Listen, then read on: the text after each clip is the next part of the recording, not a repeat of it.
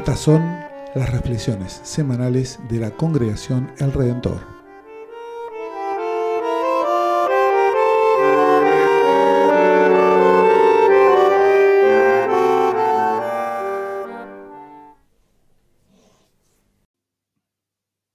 Lectura del Santo Evangelio, según San Juan, capítulo 14. No se inquieten, crean en Dios y crean también en mí. En la casa de mi Padre hay muchas habitaciones. Si no fuera así, se lo habría dicho a ustedes. Yo voy a prepararles un lugar. Y cuando haya ido y les haya preparado un lugar, volveré otra vez para llevarlos conmigo, a fin de que donde yo esté, estén también ustedes.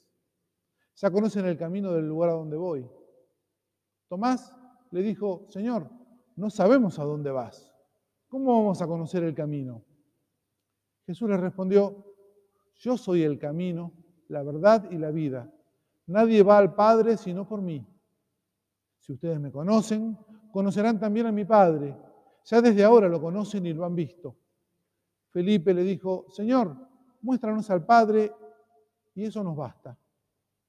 Jesús le respondió, Felipe, hace tanto tiempo que estoy con ustedes y todavía no me conocen. El que me ha visto, ha visto al Padre. ¿Cómo dices? Muéstranos al Padre. ¿No crees que yo estoy en el Padre y que el Padre está en mí? Las palabras que digo no son mías. El Padre que habita en mí es el que hace las obras. Créanme, yo estoy en el Padre y el Padre está en mí. Créanlo al menos por las obras. Les aseguro que el que cree en mí hará también las obras que yo hago, y aún mayores, porque yo me voy al Padre. Yo haré todo lo que ustedes pidan en mi nombre para que el Padre sea glorificado en el Hijo. Si ustedes me piden algo en mi nombre, yo lo haré. Hasta aquí la lectura del Santo Evangelio. Es palabra de Dios.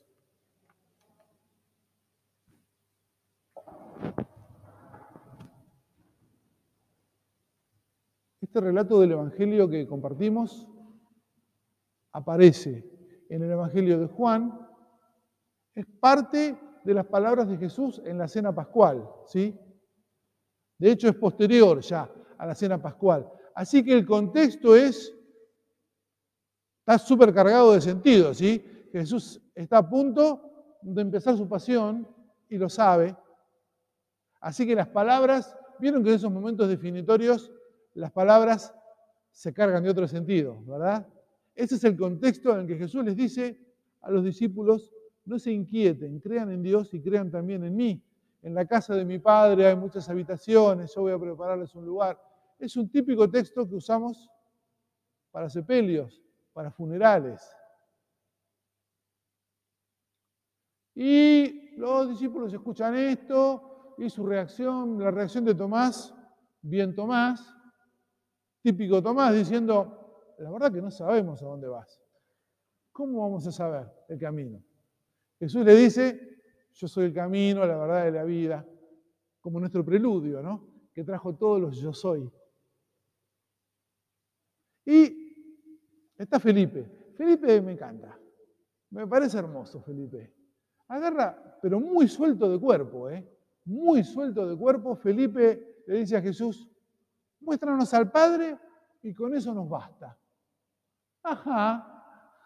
Muéstranos al Padre y con eso. Pero el descaro de Felipe, ¿no? Mostrarnos al Padre y con eso ya está. Tomás también de alguna manera quiere ver. ¿Sí? Felipe quiere ver, Tomás quiere ver. El ver parece que es, conocen la frase, ¿no? Ver para creer, ¿no? De alguna manera está atrás de esto, ¿no? El ver para creer. Así que el ver para entender, y ver para creer aparece mucho acá. Yo cuando veo entiendo y si no veo, el ver es fundamental en el Evangelio y también en el texto de Hechos, en el martirio de Esteban, ¿vieron? Vieron, les digo, miren. Esteban tiene, en el medio de su martirio, Esteban tiene una visión. Esteban, lleno del Espíritu Santo y con los ojos fijos en el cielo, vio la gloria de Dios y a Jesús que estaba de pie a la derecha de Dios.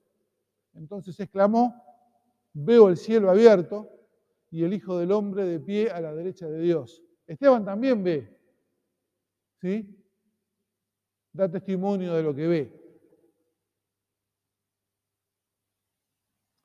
Eh, Felipe quiere ver, Tomás quiere ver, Esteban ve.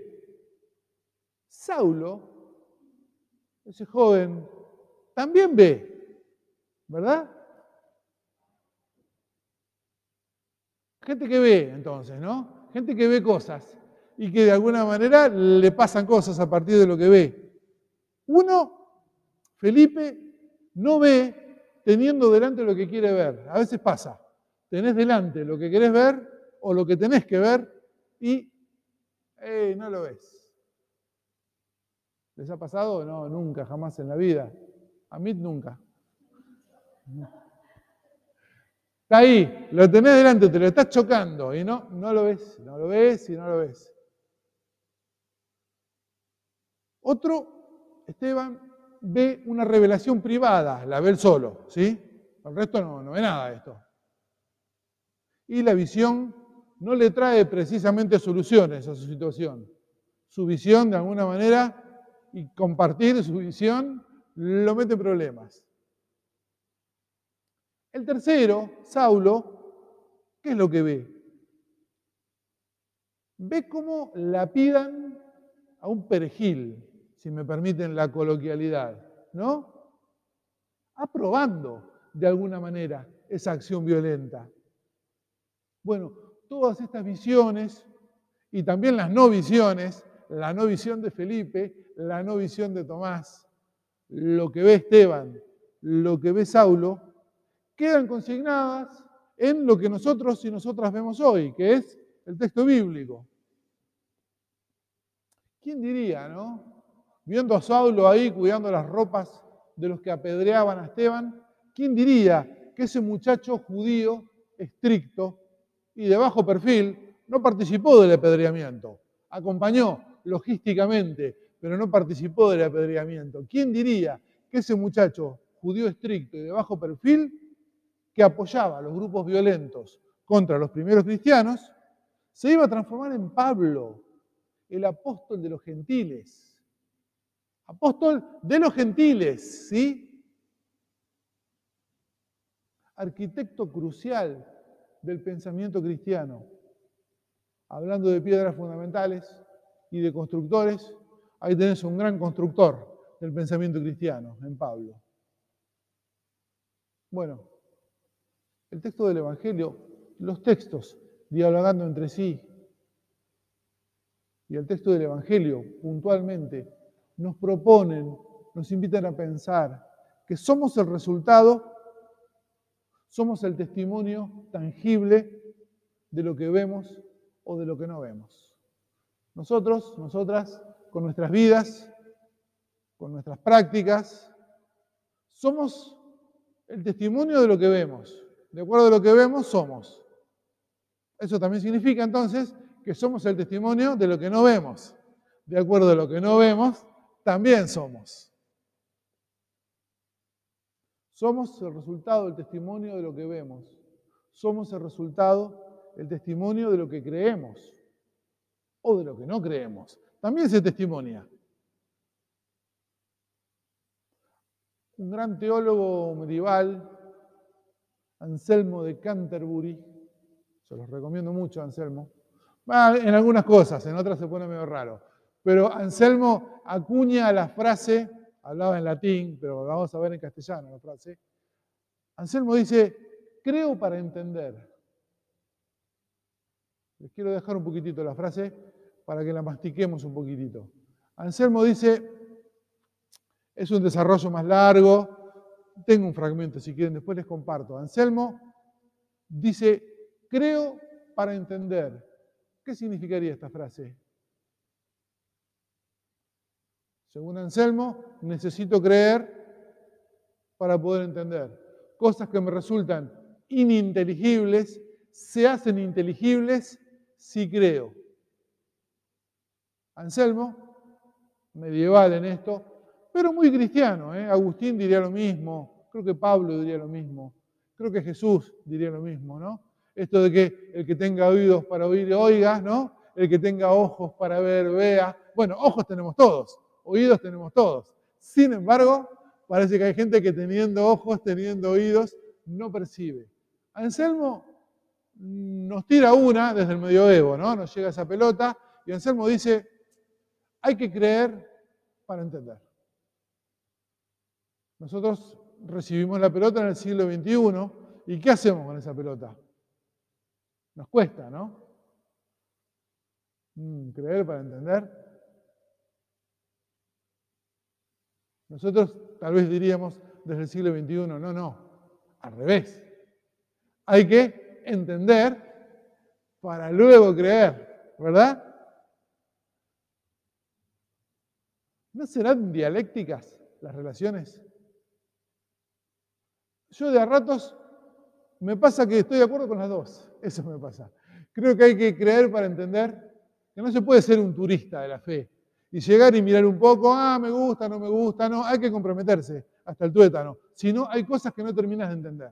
Si llegás como turista, bueno, te vas como turista, pero no viviste la ciudad, no sabes los problemas, los desafíos, las oportunidades. Eh, pasaste como un turista, ¿sí? Cinco días, cuatro noches, estuvo bueno, pero no me, no me transformó la vida. En un punto estoy de acuerdo con Anselmo. Hay que, hay que, hay que creer para entender.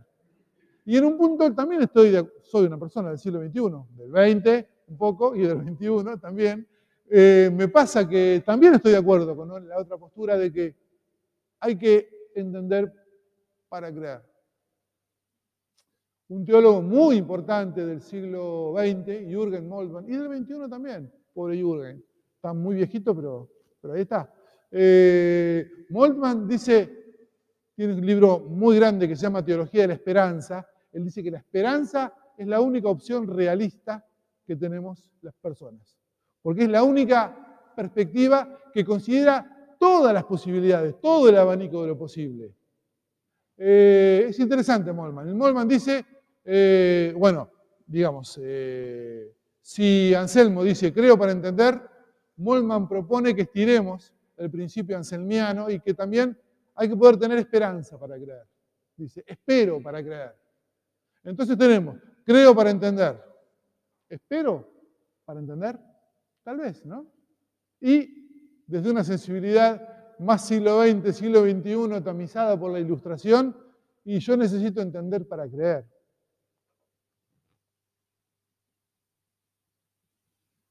En esto de ver, entender y creer, se juega algo del orden de la salvación.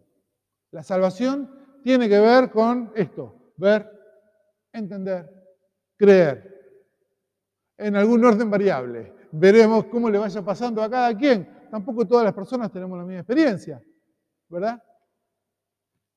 Pero en esto de ver, que tiene que pasar, algo hay que ver. En esto de entender, que también tiene que pasar, ¿eh? Algo hay que entender. Y en esto de creer, ahí se juega algo del orden de la salvación.